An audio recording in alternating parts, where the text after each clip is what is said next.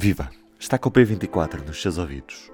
Eu sou o Ruben Martins e hoje, dia em que a Assembleia da República recebe o Orçamento de Estado entregue pelo Governo, ouvimos Pedro Ferreira Esteves, o editor da Economia, sobre o que é que podemos esperar deste Orçamento de Estado para 2022. Há cerca de um ano falávamos de um orçamento marcado pela contradição de cortar o déficit sem austeridade.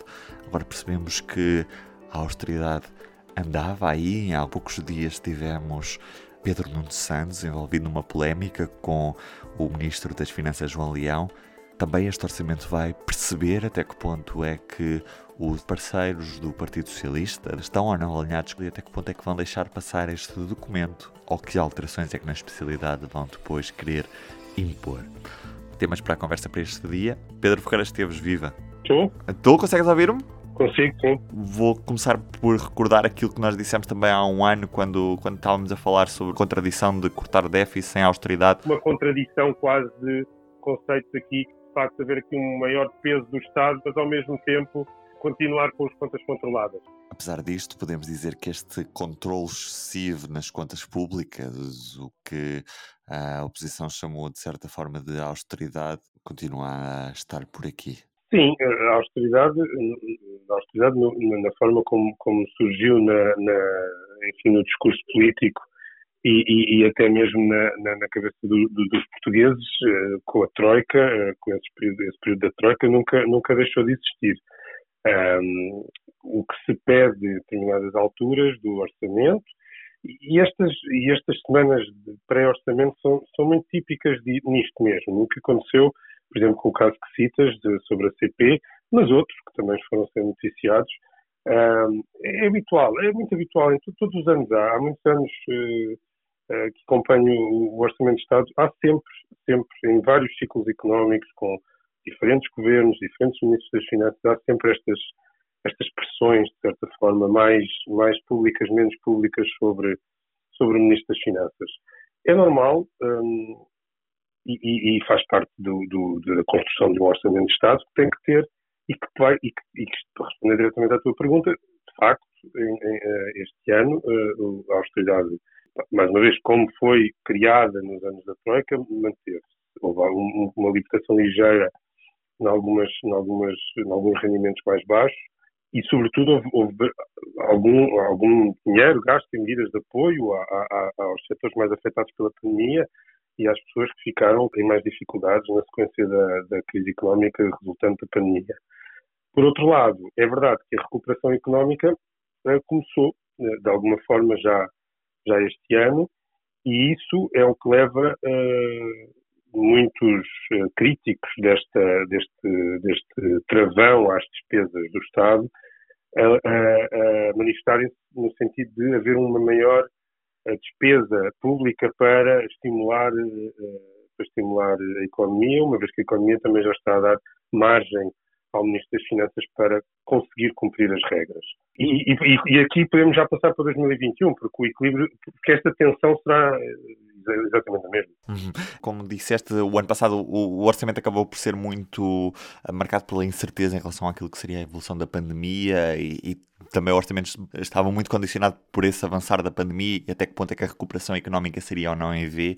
Eh, como é que podemos caracterizar este orçamento? Isto é um orçamento que prevê que a economia cresça de certa forma em flecha ou a recuperação económica vai ser, vai ser mais lenta do que o que se esperava numa fase inicial? As previsões económicas estão a mudar todos os dias e, e, e estão todas no sentido de um maior otimismo.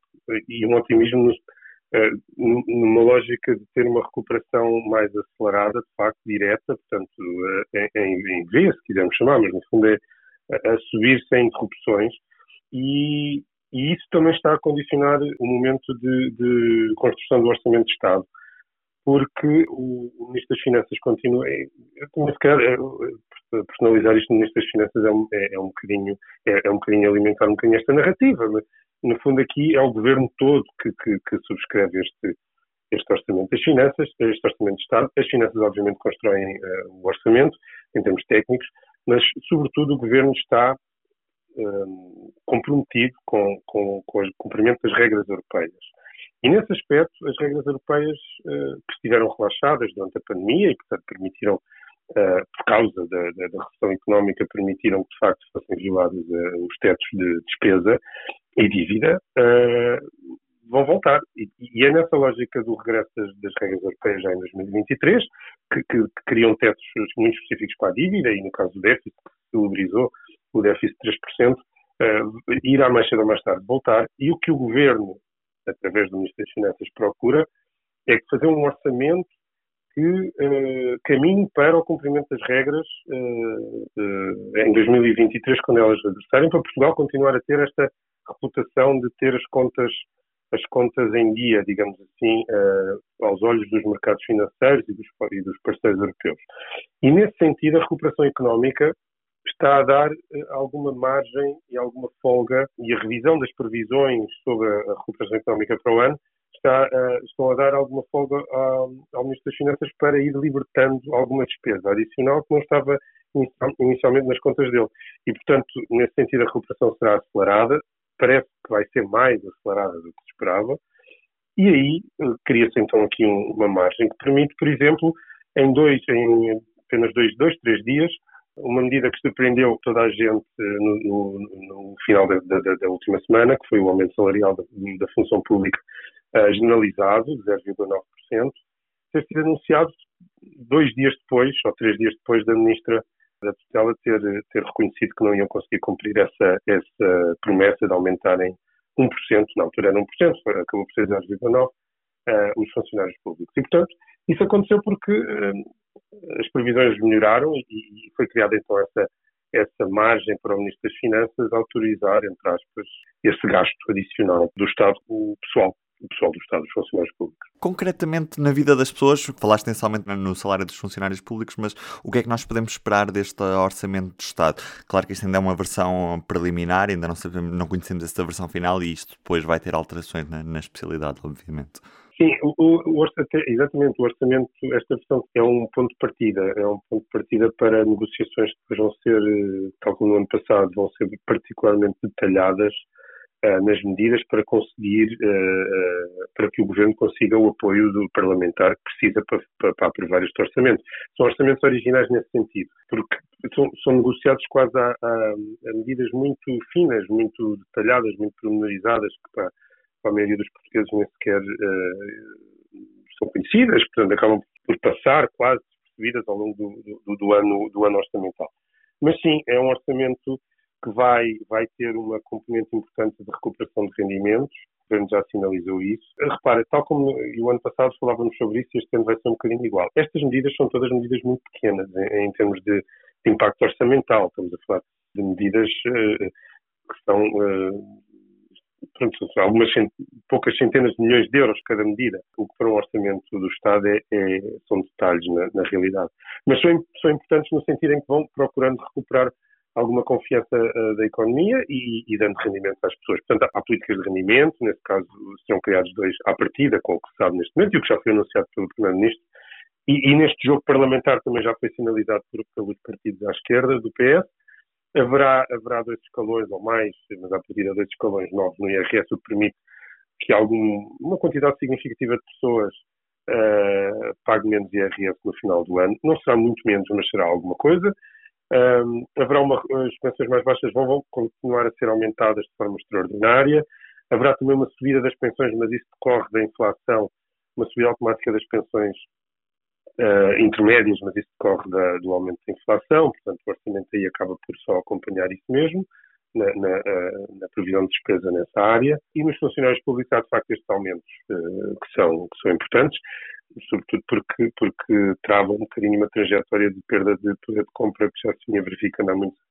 E até que ponto é que este orçamento do Estado está dependente de, de, do apoio de Bruxelas, neste caso do Plano de Recuperação e Resiliência, para ter algum investimento público que não existiu eh, da mesma forma nos últimos anos? É, é, uma, é uma, é uma dos, dos pilares importantes deste Orçamento de Estado, ou deste exercício orçamental, se quiseres. Para além daquilo, da, da tal recuperação de alguns rendimentos que falei, há uma outra parte deste, deste uh, orçamento que é o investimento, que é, que é um, um fundo, uh, encavalita-se no, no, nas medidas que, que, o Governo desenhou no âmbito do PRR, do Plano de Recuperação e, e Resiliência, que vai uh, ser alimentado por dinheiro europeu e este orçamento acompanhará, portanto, terá que prever o, o, o acompanhamento que o Estado fará desse, nesse, nesses investimentos para o ano. Uh, e, e, nesse aspecto uh, marcará também uma subida uh, significativa do investimento público, uma coisa que tem estado um bocadinho limitada nos últimos anos, precisamente pela, pela, pelo travão orçamental. E, portanto, nesse aspecto será, será um orçamento um bocadinho mais expansionista, no sentido em que procurará investir em, em, em medidas, no fundo, implementar medidas de investimento público para estimular a, a, a, estimular a, economia em todos os aspectos. Ao mesmo tempo, continuará ainda, porque é também um orçamento de recuperação, continuará também a, ter alguma componente de apoio aos setores mais afetados pela pandemia, que se esgota até o final deste ano, o que se conhece, mas que já foi sinalizado continuará a marcar um, a atividade do Estado e, e, a disponibilidade de dinheiro do Estado no apoio aos setores mais afetados. Temos também a situação das moratórias que já está relativamente controlada, mas que pode sempre criar algum, uh, algum problema no início do ano, quando começar a haver maior, maior sinistralidade nesse, nesses créditos e, portanto, o, o, nesse aspecto o, o, orçamento ainda é um orçamento de recuperação pós-pandemia. Aliás, é efetivamente o, o orçamento de Estado pós-pandemia e, e, terá que também acautelar essa, essa recuperação dos setores mais afetados pela, pela crise económica que vivemos. Realçar que o novo banco deixou de ser um, um, um problema orçamental, uh, o banco está, está, limpo, está recuperado com, com o apoio do, do, dinheiro público e, e, à partida, apesar de haver ainda algumas incógnitas de, pouca, de pouco volume, a verdade é que o orçamento não deverá prever nada para o, para o novo banco este ano. E é preciso lembrar que no passado isso foi um problema muito sério na, na, na fase final da aprovação do, do Orçamento do Estado.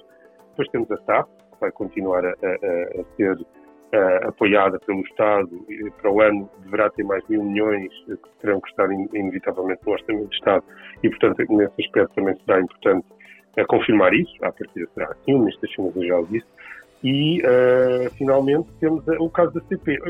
A CP é um caso diferente, porque a CP tem um, um curso natural que passa um bocadinho à volta, uh, à margem do Orçamento de Estado. Está lá, obviamente, porque aquilo tem feito, tudo o que se gastar na CP tem efeitos no, no Orçamento de Estado. Não se tem gasto muito na CP ao longo dos anos. Este ano, para o ano, aparentemente poderá haver uma maior margem, sobretudo porque será para acompanhar os, envelopes financeiros do, do, dos fundos europeus, mas é, será curioso perceber se, se, as pressões que são feitas sobre o Ministro das Finanças, e essa é uma pressão especialmente pública, especialmente simbólica, como noutros, noutros anos foi o Novo Banco e continua a ser a TAP, mas vai ser interessante perceber de que forma é que João Leão acabará por responder a essa pressão do seu colega de governo, Pedro Nuno Santos, no caso da CP. Pedro, vamos ter muito para falar nos próximos tempos. Sim. Um abraço. Obrigado. Obrigado. Ah, estou a dar-lhe entradas para o evento Vinhos e Sabores que regressa à FIL este ano, no Parque das Nações, numa organização do público e da revista Grandes Escolhas, de 16 a 18 de outubro não pode perder este evento, que é o maior evento vínico, onde tem a oportunidade de provar vinhos, conhecer os produtores e descobrir o país vinícola em que vivemos. Pode adquirir já o seu bilhete na Ticketline com descontos exclusivos a assinantes ou então ganhá-los através deste podcast. Como é que fazemos? É ir ao formulário que eu deixei na entrada de notícia deste podcast. Fácil.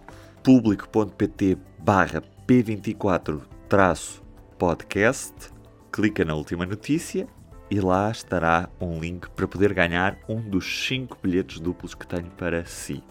Os primeiros 5 recebem este bilhete duplo para irem ao Vinhos e Sabores, uma feira de vinhos na Fila em Lisboa. Posto isto, em público.pt tem todas as notícias deste dia atualizadas ao minuto. Vamos estar, obviamente, muito atentos à entrega do Orçamento de Estado na Assembleia da República vai ser já hoje. Vamos lá ver a que horas será. Eu sou o Ruben Martins, até amanhã e uma boa semana. O público fica no ouvido.